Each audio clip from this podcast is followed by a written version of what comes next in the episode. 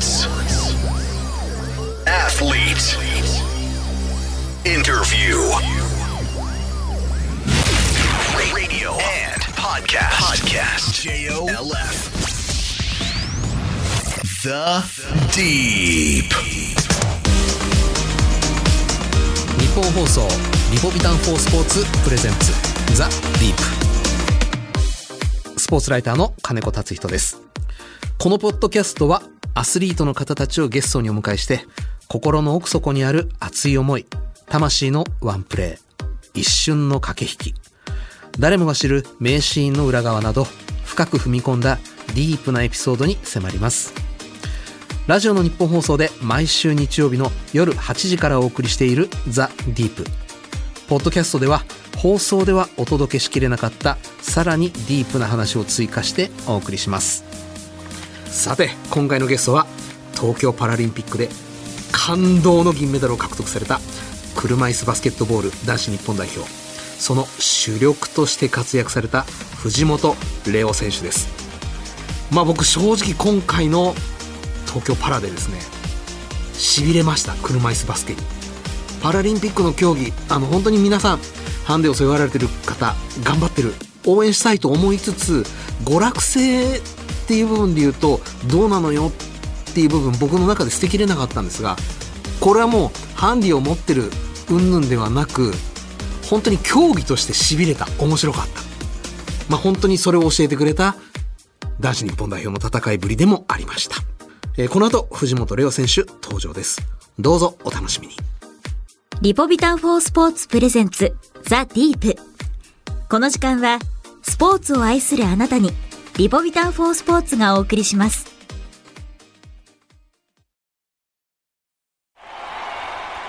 その一球で将来を期待される人がいる。その一球を固唾を飲んで見守る瞳がある。その一センチで憧れの選手と同じ舞台に立つことを許される人がいる。その一センチを支え続けてきたいくつもの言葉があるその一本でその一発で人生なんて変えられる。その覚悟があるからこそ。その熱量があるからこそ。アスリートなんだ。その一瞬に全てを出し切れ。大正製薬はスポーツ栄養の分野に着目し勝負に挑むアスリートのための赤いリポビタンリポビタン4スポーツを開発しました全てのラインナップでアンチドーピング認証を取得。あらゆるシーンでの栄養摂取をサポートします。リポビタン4スポーツ大正製薬です。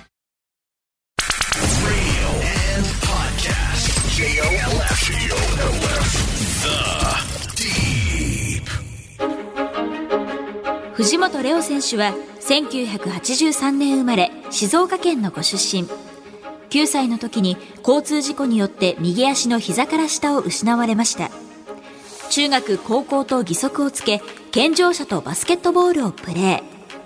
高校3年生の時に車椅子バスケットボールと出会い19歳で日本代表に選ばれました。ゴール下での力強さと高い得点力を持つセンターとして活躍され2004年のアテネ大会から東京パラリンピックまで5大会連続で出場されています。The Deep. 改めまして、スポーツライターの金子達人です。それではゲストをご紹介しましょう。東京パラリンピックで銀メダルに輝かれた車椅子バスケットボール男子日本代表、藤本怜央選手にリモートでお話を伺います。今日はよろしくお願いいたします。よろしくお願いします。大きな舞台が終わって、はい。今どんな心境で毎日お過ごしですか？そうですね。今一応あの5年かけて、あの、目標にしていたものが終わったので、うん、まあ、本当にあの、やりきったなっていう気持ちでいますし、うん、まああの、メダル獲得という目標のもとで、あの、まあ目標も達成できたので、うんまあそれが一番本当にあの、良かったなと、一安心な感じですね。ほっとしました。あの、パラリンピックの大会前からメダルを取ると藤本さん結構宣言なさってましたよね。そうですね。まあ毎回なんですけども。うん。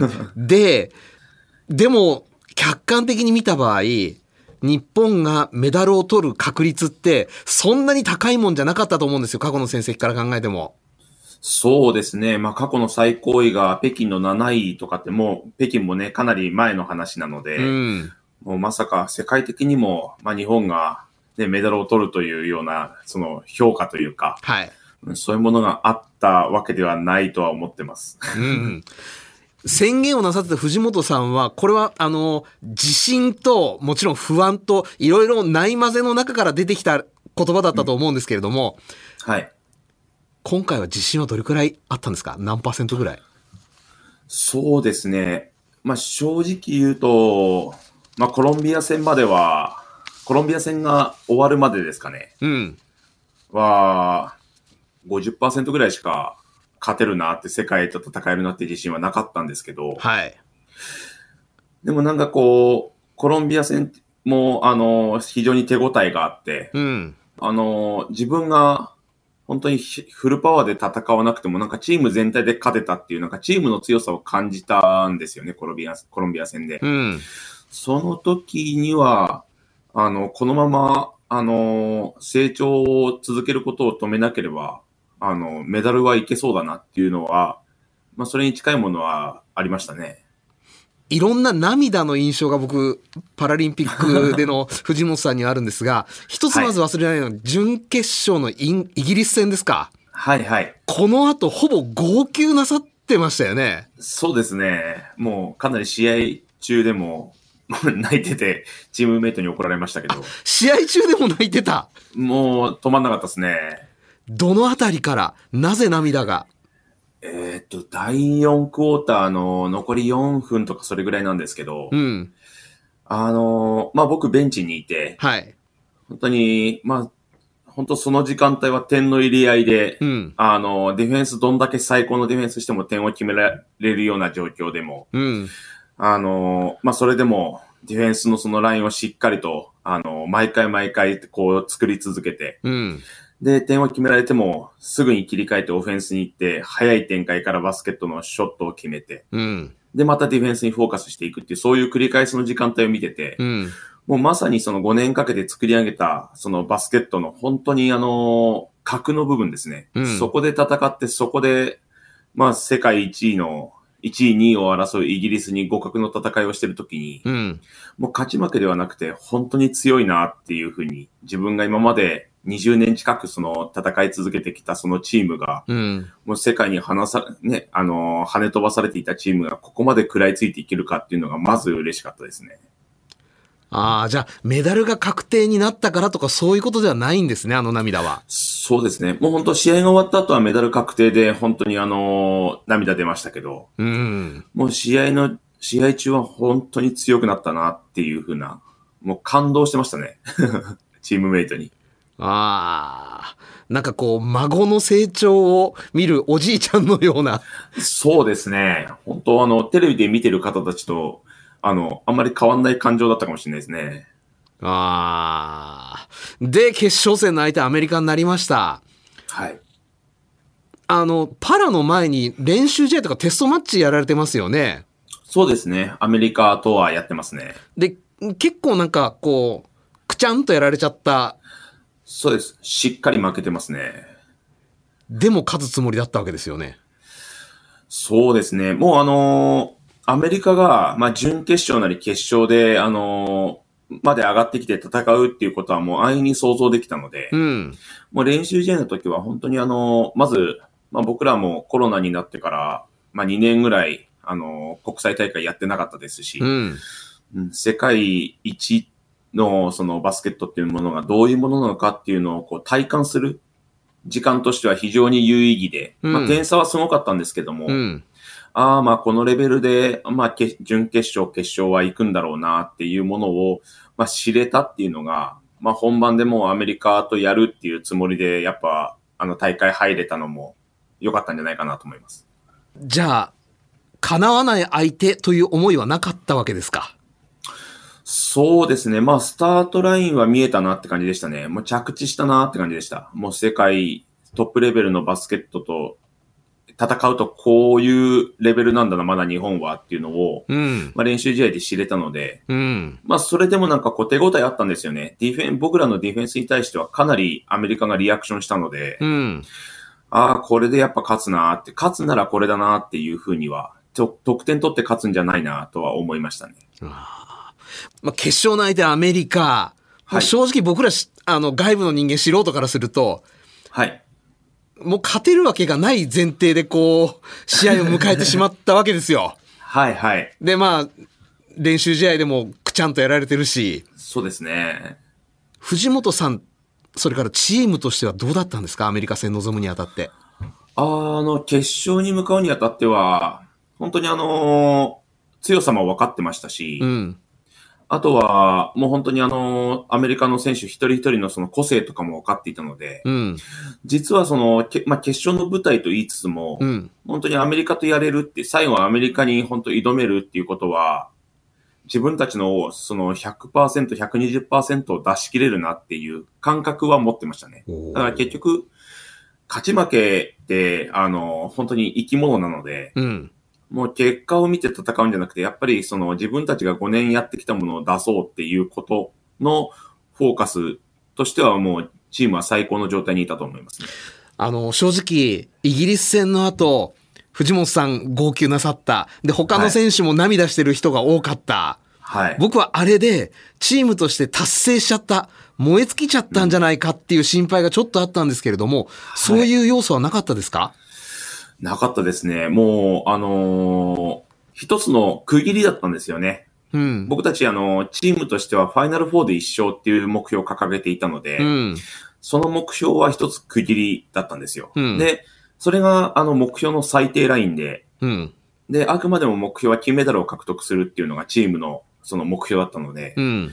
その最低ラインから最高のその目標に向かっていく上でのうん。気持ちの切り替えというか、一つはやっぱり喜ばなければいけなかったんですけど、うん。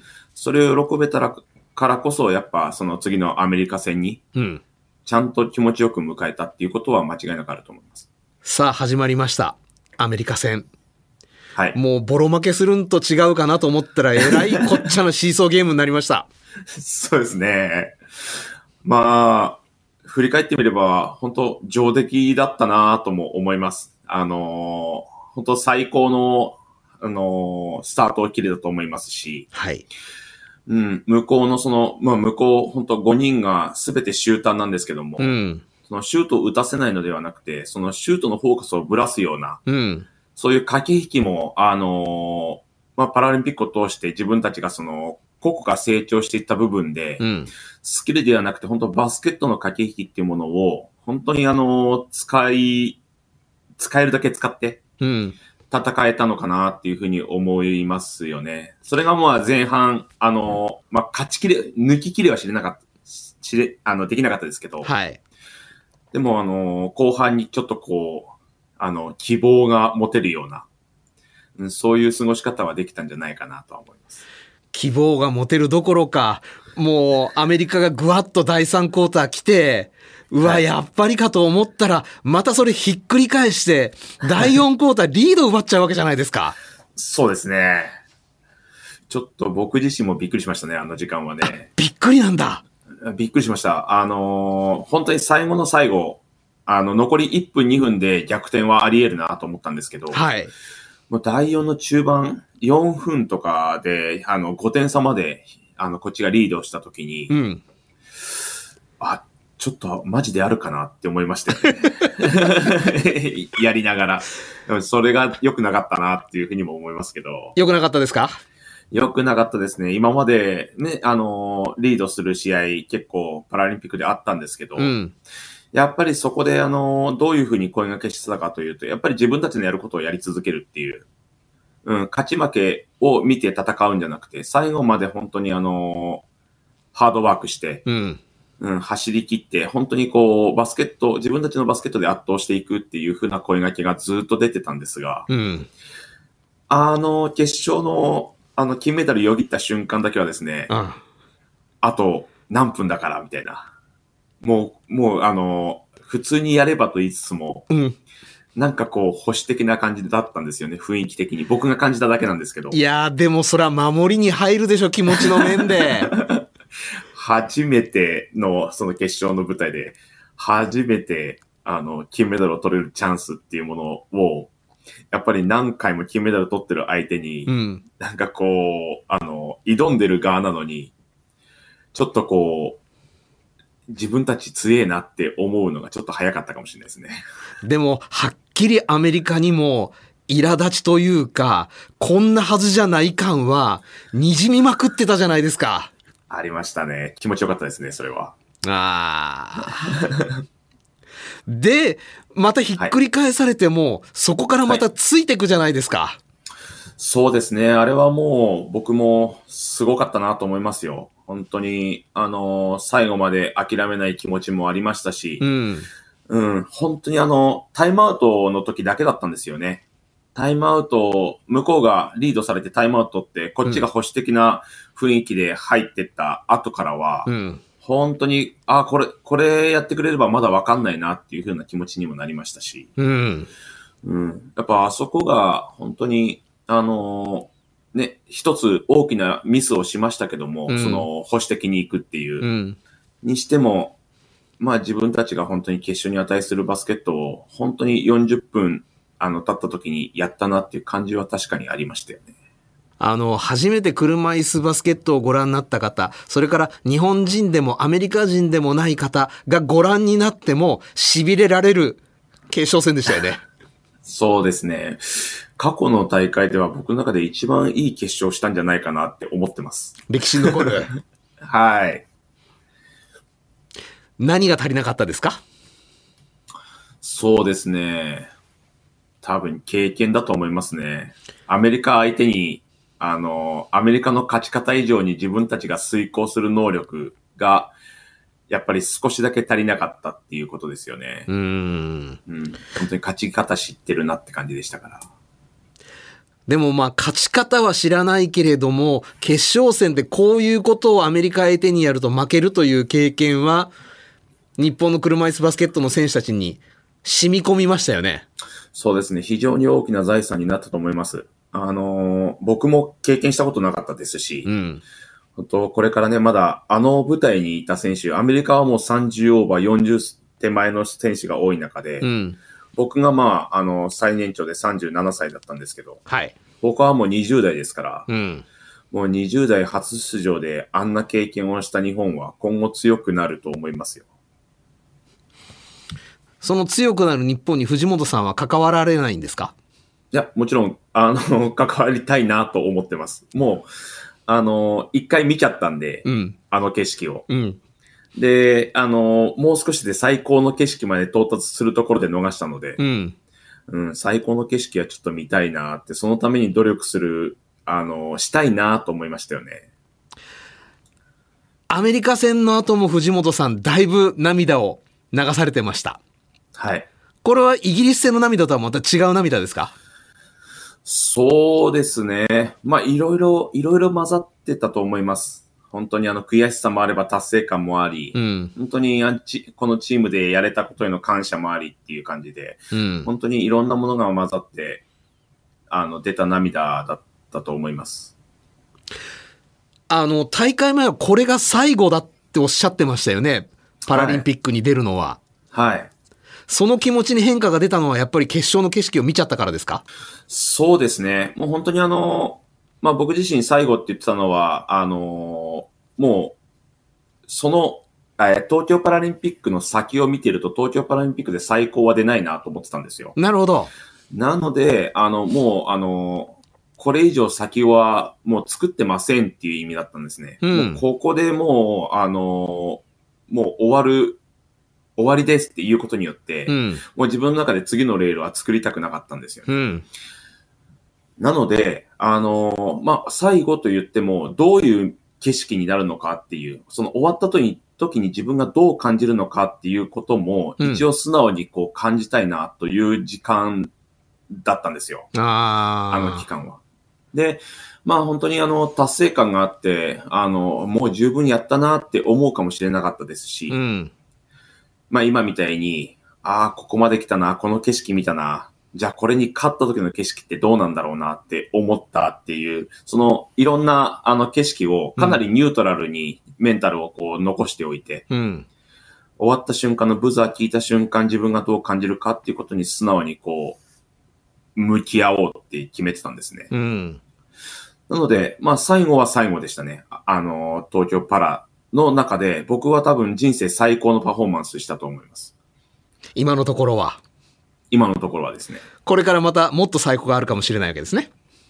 そういうことですね。もう本当、あのーどこまでのモチベーションとどこ、どれぐらいのエネルギーが残ってるかわかんないんですけど、うん。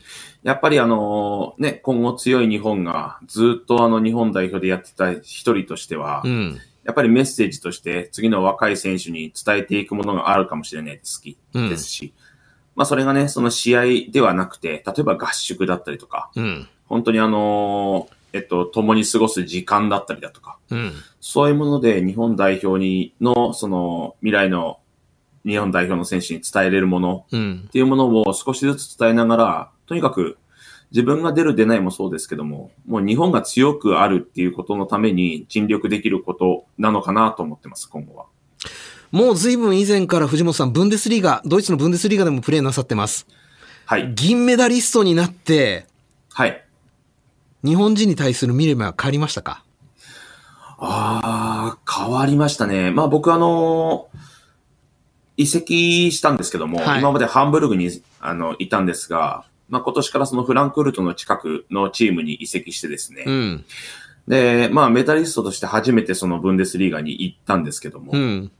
やっぱりあの、まあ、あの、チームメイトに香西という、あの、もう一人の、はいあの、選手がいるんですが、まあ、彼と一緒にその、メダリストとして、あの、加入して、やっぱりこう、期待は大きいなって思いますし、うん。あの、試合出てても、その、当たり前のことが、当たり前にでできるでしょっていう見られ方をする中で、やっぱりうん例えばシュートがうまく入んなかったりだとか、うん。ディフェンス抜かれたりだとか、そういう風なあのプレーがあると、まあそれなりにね、あのー見、見る目超えてますので、向こうのファンは。うん。結構こう、あの、残念なリアクションというか、うん、もうちょっとブーイングではないですけど、うん。ちょっと大丈夫みたいな、そんな感じの反応がちょっと見えたりだとか。まあそれはね、本当あの、世界で、世界2位のそのチームの一選手としての見られ方だなって思えば、まあ期待が大きいんだろうなっていうふうには感じたりします。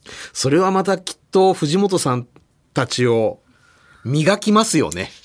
そうですね。もう本当にあの、そういう、あの、厳しいステージでやれてるからこそ、うん。やっぱりその次の、日本代表としての次のステップへの、本当にあの、スタートになったなと思いますし、うん。これをその一つ大きな決断を、移籍という大きな決断をせずに、うん。まあ次のね、あの、パリ大会に向かっていくなんていう風になったらですね、うん。おそらく、あの、維持どころかやっぱりパフォーマンスも精神的にも人間的にもやっぱ低下していくのかなっていう風には思ってます。今度はもうチーム全体の目標が東京で届かなかったところに行くっていうことになりますもんね。そうですね。もう本当あの、じゃあ日本、銀メダルになった日本、じゃあ次の目標何ですかって言われたら、じゃあまた銀メダル取りますとはならないので、うんやっぱメダルの色にもこだわっていきたいなと思いますしう、ん。うん当然やっぱ、あの今まではね、世界を追っかける側だったんですけども、うん。もう世界から追われるような立場になったので、うん。あこの、あの、残り少ないパリ大会までの期間は、本当にあの、どういう形でも日本が強いんだなっていうふうに、日本を分析するような、そういう絵ですよね。世界的な。そういうものをやっぱり作っていく必要あるかなと思います。現時点で藤本さんが考える日本の車椅子バスケの武器、それから弱点とは？そうですね。やっぱり日本は守って勝つ。ディフェンスで世界に勝つっていうことは、やっぱ今後、本当に一つのコンセプトになりますよね。うん。うん。これはもう本当に体感しましたね。これで、これで、これでしか勝てないなって思いました。やっぱ点を取るという、取り合って勝つっていうスキルは、やっぱり日本人はサイズも小さいですし、うん。本当にあの効果的なその、ね、アウトサイドの確率でしか戦えない、インサイドはやっぱり海外の方が確率高いので、うん。力強さを持ってますので。やっぱりそこの点の取り合いで勝つ、戦うのではなくて、ディフェンスで1点でも、まあ少なく抑えていくっていうことが日本の強みかなと思いますし、そのためには40分間走れる体力と、あとは日本人にしかできないその車椅子操作ですよね、細かい。これやっぱりうまいんですか？日本は多分世界で一番うまいと思いますね。もう本当あの、あれですね。あの、料理と一緒です、料理と。繊細なんだ。そうですね。世界はもうちょっとこう、なんていうんですかね。大味というか、あうん、塩味とか、うんなんか辛味とかじゃないですか。あ。うん。でも、日本人って旨味っていう日本人しかわかんないとこあるじゃないですか。はい。そういうなんかこう、ちょっとこう、繊細な本当に、あの、細かいところの、そういう、まあ技術っていうものは、まあ日本人、日本人にしかできないですし、まあに、日本人がやっぱり一番武器にするとこかなっていうふうに思うのと。うん。うん。まあそう言いつつもやっぱりあの、今回、あの、フリースローとスリーポイントでやっぱこう、どう戦うかっていうことが一つのテーマだったんですが、やっぱスリーポイントの本数は上がってはいるものの確率は悪かったですし、そう言われてみる、と、決勝戦、い、きなり藤本さんの3で始まったんですもんね。そうですそうです。もう、あれはもうあの、かなり食い気味に行ったんですけど、道義も抜かれましたよ、あれは。あれね、もう自分の中で決めてたので、決めてたんだ。そうですね。チャンスがあったらもう全部打ってやろうって思ってたので、まあそこは結構、あのーまあとりあえず打てばじゃなくて、もう決める自信はかなりありましたよね。うわ、あれいきなりアメリカの鼻っ面にガツンときましたよね。もう多分、いきなり来たって思ったと思いますよ、アメリカも。いや、衝撃の幕開けでしたもん、あれ。でもそれを狙ってたんだ。そうですね。もう本当あのーリズムに乗るには、あのーもうこれしかないなと思いましたね。うわあそこ、あそこの、本当に一瞬、ディフェンスがあのー下がった瞬間を待ってたんですよね、僕はあそこ。うん。まあ一人、豊島が確か、あの、ダイブに、あの、クロスに来てくれたので、スクリーンに来てくれたんで、うん。そのスクリーン回避するためにディフェンスが一瞬下がったのを待ってて、下がるのを待って打ったんですけど、うわあそこはもう、もう決める気満々でしたね。じゃあもうある程度考え抜かれてというか、たっぷりもイメージしての3だったわけですね、あれはもそうですね。もう本当にあの、これ決めれば乗るなっていうところで、まあ自分が決めるっていうことが何よりも大事だなと思ってたので、特にあの決勝はもう、ゲーム前アップから僕3しか打ってなかったです。う。そうだったんだ。そうです、そうです。もう本当にあの、サブコートでシューティングしてる時も、もう絶対もう一瞬空いたら3打ってやると思って、もう3ポイントにピント合わせてたんで、うわ、でもそういうことを伺うとですよ。はい。外してたら、乗れなかったですよ。だと思いますね。もうそこもまた楽しいじゃないですか。恐ろしいです。結局、あの、ディフェンスで勝とうとしてるので、うん。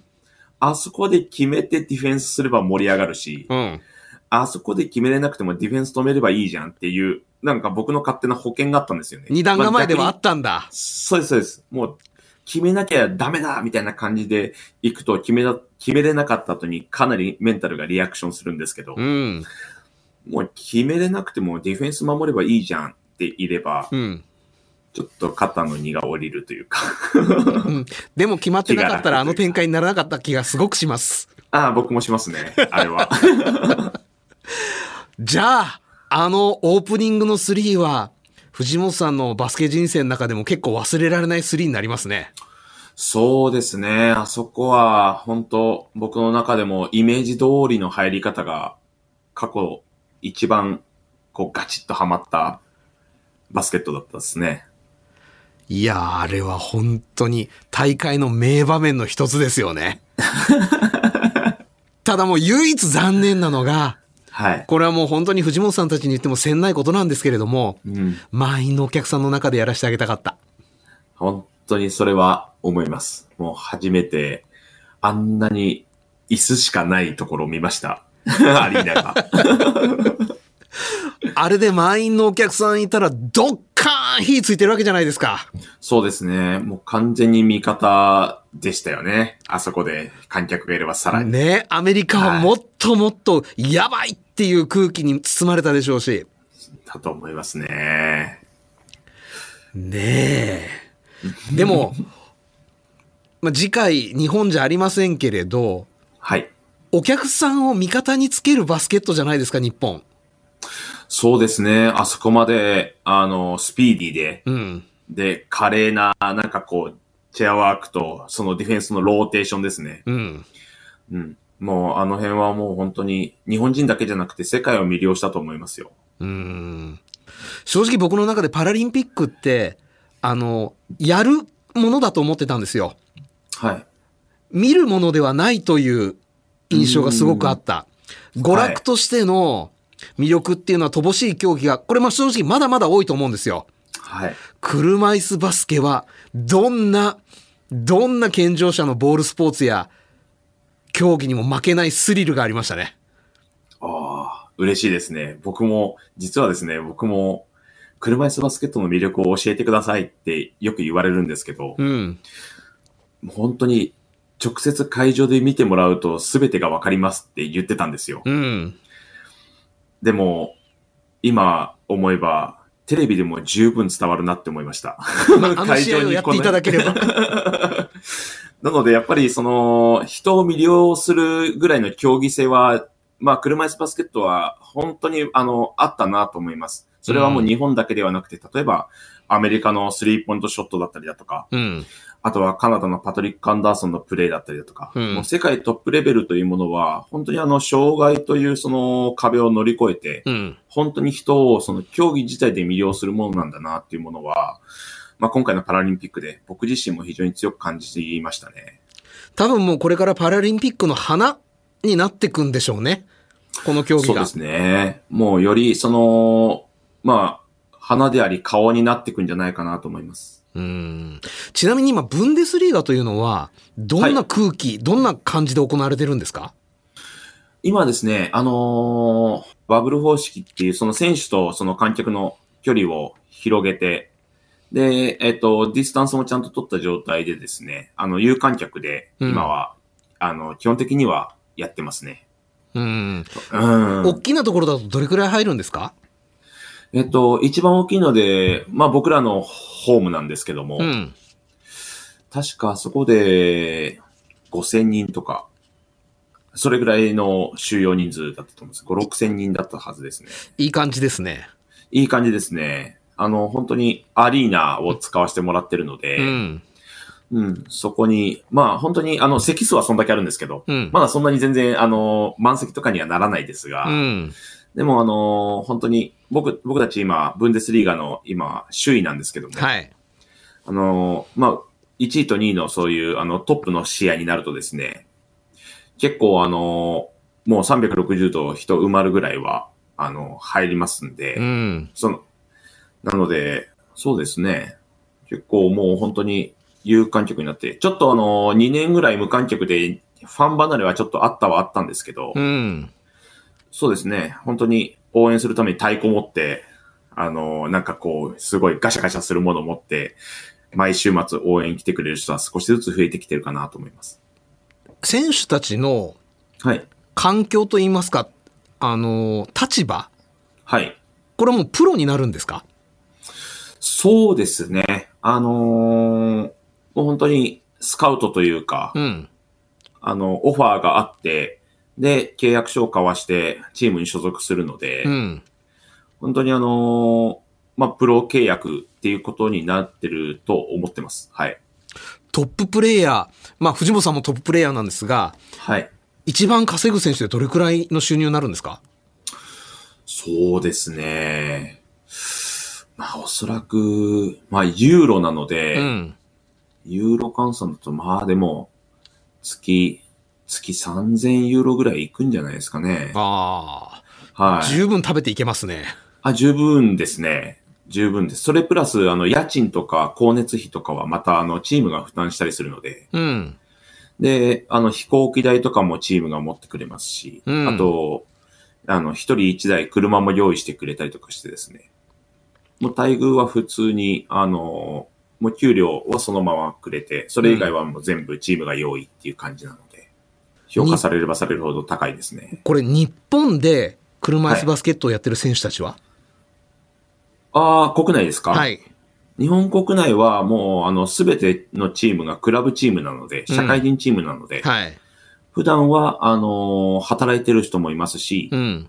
まあ、企業アスリートと言って、本当にあの、アスリート、企業の中で、うんあの、車椅子バスケットを仕事にさせてくれてる企業が非常に多くてですね。まあうん私もそうなんですけども、はい。そういう企業アスリートと言われる、その、契約選手ですね、企業との。うん。うん、個人でプロ契約的なものを取って、そのクラブチームで活動するっていうのが基本的なスタイルですね、日本は。でも本気で世界一を目指そうというのであれば、選手の環境も世界一にしていかなきゃいけないですよね。そう思いますね。今、あの、日本ってリーグがないんですね。うん。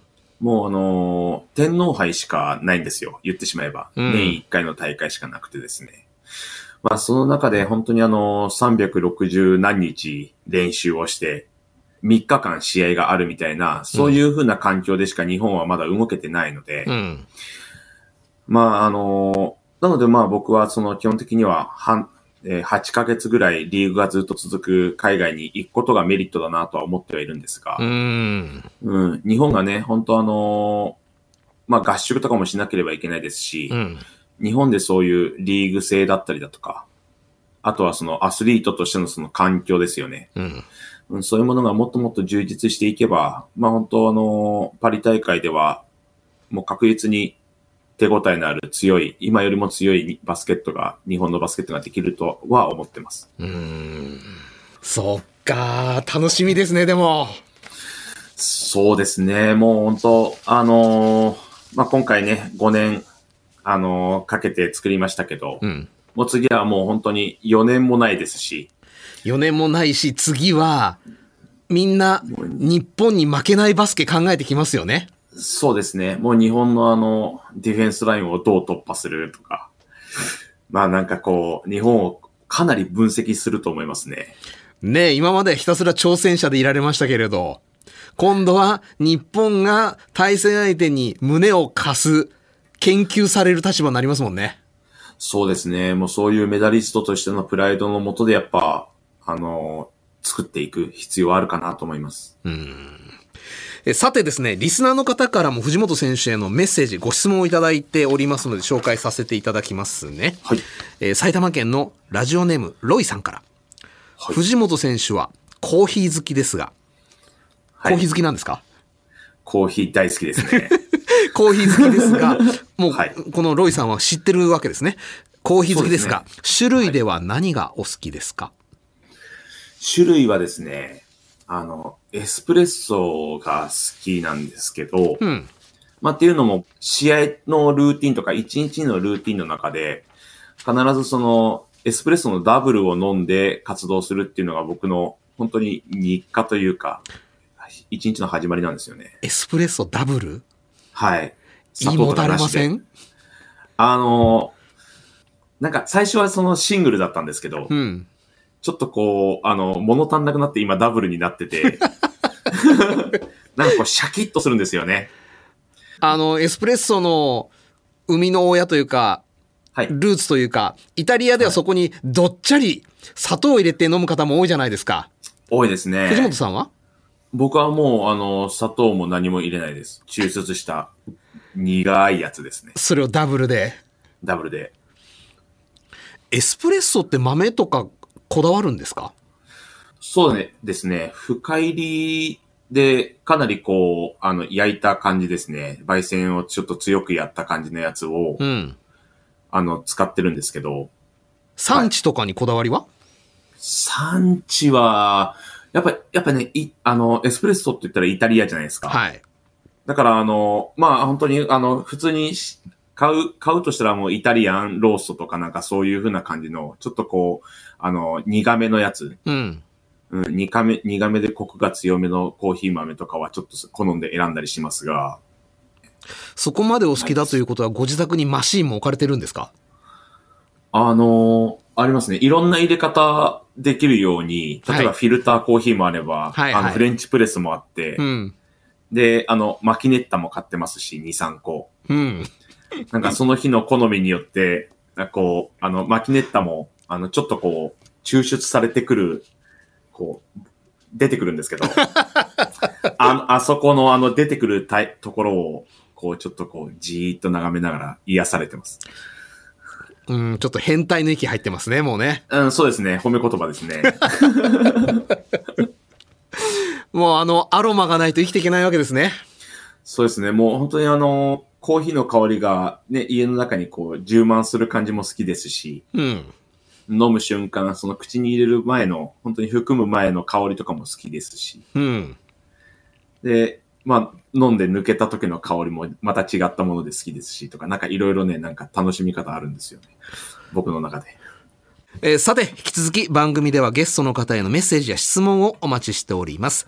メールアドレスは、アルファベット小文字で、deep.1242.com です。番組ホームページ、ツイッターもありますので、そちらからもアクセスしてみてください。番組で採用された方には、対象製薬から、リポビタン4スポーツ、ショット、ゼリー、パウダーの詰め合わせをプレゼントいたします。住所、お名前、電話番号をお忘れなく。対象製薬はスポーツ栄養の分野に着想を得て、運動後だけでなく、運動前や運動の合間など、適切なタイミングで適切な栄養素を合理的に摂取できる、リポビタン4スポーツを開発しました。勝負に挑みたい、そう願うすべてのアスリートを栄養面から支えます。藤本さんはどんな使い方をしてますか？リポビタン4スポーツ。僕が使ってるのは、ショットと、うんえっ、と、パウダー。ショットを試合前に飲んでですね。うん。で、間に、その、ハーフタイムにゼリーを入れて、うん。で、リカバリーとしてパウダーを使ってっていう、うんその、み三本柱ですね。そこにエスプレッソが加わって藤本さんの試合に対する向き合い方が出来上がるわけですね。あ完璧ですね、それになると。ちなみに、はい藤本さんって普段ははい。義足で歩いて生活なさってるわけですよね。そうです。車椅子を日常的に使われてるわけではないですよね。そうですね。もう普段は、あの、競技以外は基本的には義足です、僕は。あの、腕パンパンになりません？腕パンパンですね。もうあのー乳酸をこんなに感じたことはないっていうぐらい感じます。いや、そりゃそうですよね。そうですね。もう本当あのーまあ、僕普段歩いてるので、はい。もう試合の時が、本当にこう、なんていうんですかね。なんでこんなことをしてるんだろうなって思う時もあります。正直。ただただ走らされて。うん。はい。これ普通のバスケットボールであれば、腕にそこまで乳酸が溜まってくることってないじゃないですか。ないですね。これ乳酸溜まってくるとシュートの精度とかにもやっぱり影響出てくるんですか？ああ、そうですね。本当にあのー肩と肘と手首の連動になるので、うん。もうそこがもう乳酸で、例えばあのー肩を上げる肘を伸ばすだけでもかなりこうしんどくなったりだとか、そこから繊細な指のタッチまでこう連動しないんですよね、乳酸が溜まると。そうなりますよね。なります、なります。あとはもうあの、ブレーキがないんですよ。ブレーキついてないんですね。はい車椅子に。はい。なので、あの、自分のそのスピ、トップスピードと自分の体重を自分の握力で止めなきゃいけないんですよ。うん。そうすると当然そのボールを持つ握力もなくなってきますんで、うん。もう本当あの、なんていうんですかね、本当は片手で取って次の動きに行きたいんですけど、その片手のほんその反動が悪くなったりとかもしますし、もう乳酸のその溜まり方次第では、もうパフォーマンスはかなり波が出るかなと思います。ということはですよ。裸になった時の体型っていうのは、はい。健常者のバスケットボール選手とは随分違うんですね。違いますね。もうそのと肩周りとか大胸筋とか胸の筋肉とか、全然もう、あの、格闘家レベルだと思いますね。格闘家レベルですよね、絶対に。はい。はい。プロレスラーレベルだと思いますね。うわーで、ちなみに藤本さんって身長何センチで体重おいくつなんですか？私は身長183センチで、うん。体重は今100、100キロぐらいですかね。はい。そうなるんだ。なりましたね。これは全然、あの、ラグビーの体型ですね、格闘家であり。あ、そうですね。ラグビー、そうですね。ラグビーもそれもフロントローの体型だわ、もう。いやいやいやいやいや。あの、次回はぜひあの、スタジオにお越しいただいて、対面でじっくりお話を伺えればと思います。あ、ぜひぜひお願いしますお。時間となりました。えーゲストはパラリンピックに5大会連続出場、車椅子バスケのレジェンド。レジェンドですよ、もう。えー藤本レオ選手でした。本当にどうもありがとうございました。ありがとうございました。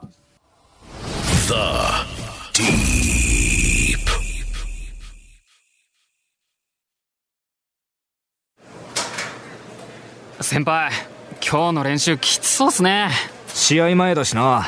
今度の試合勝てますかね?勝てるかじゃない。勝つんだよ。気合十分っすね。当たり前だろ。今飲んだ赤い缶のドリンク何ですか?スポーツ用のリポビタンショット4スポーツってやつ。よく飲んでますよねそれ。いいんだよこれ。本当ですか?一本飲む？いただきます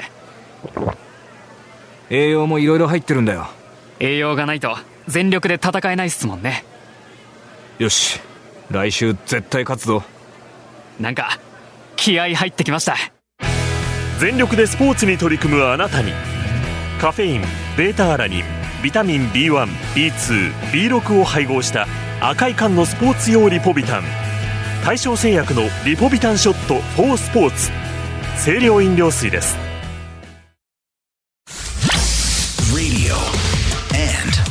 podcast. Podcast. J O L F. The Deep. ザ・ディープ、そろそろお別れの時間となりました。えリモートでの対談だったんですが、もう本当に僕藤本さんにお会いしたら、聞いてみたかったのは本当に2点、2つの涙の意味。準決勝のイギリス戦の後の涙と、それから決勝戦の後、アメリカ戦流された涙。これはどういう意味だったんだろうって聞いてみたかったので、それを直接伺うことができて、ちょっと楽しかったですね。で、もうはっきりパリに向けて動き出されてるということで、また楽しみが増えました。さて、この番組は毎週日曜日の夜8時から、日本放送にてラジオ放送をお送りしています。そちらでもぜひお楽しみください。そして番組ホームページやツイッターも開設しています。ゲストや番組最新情報をお伝えしていますので、ぜひそちらにもアクセスしてみてください。ザ・ディープ。それではまたお会いしましょう。お相手は金子達人でした。リポビタン4スポーツプレゼンツザ・ディープこの時間はスポーツを愛するあなたにリポビタン4スポーツがお送りしました。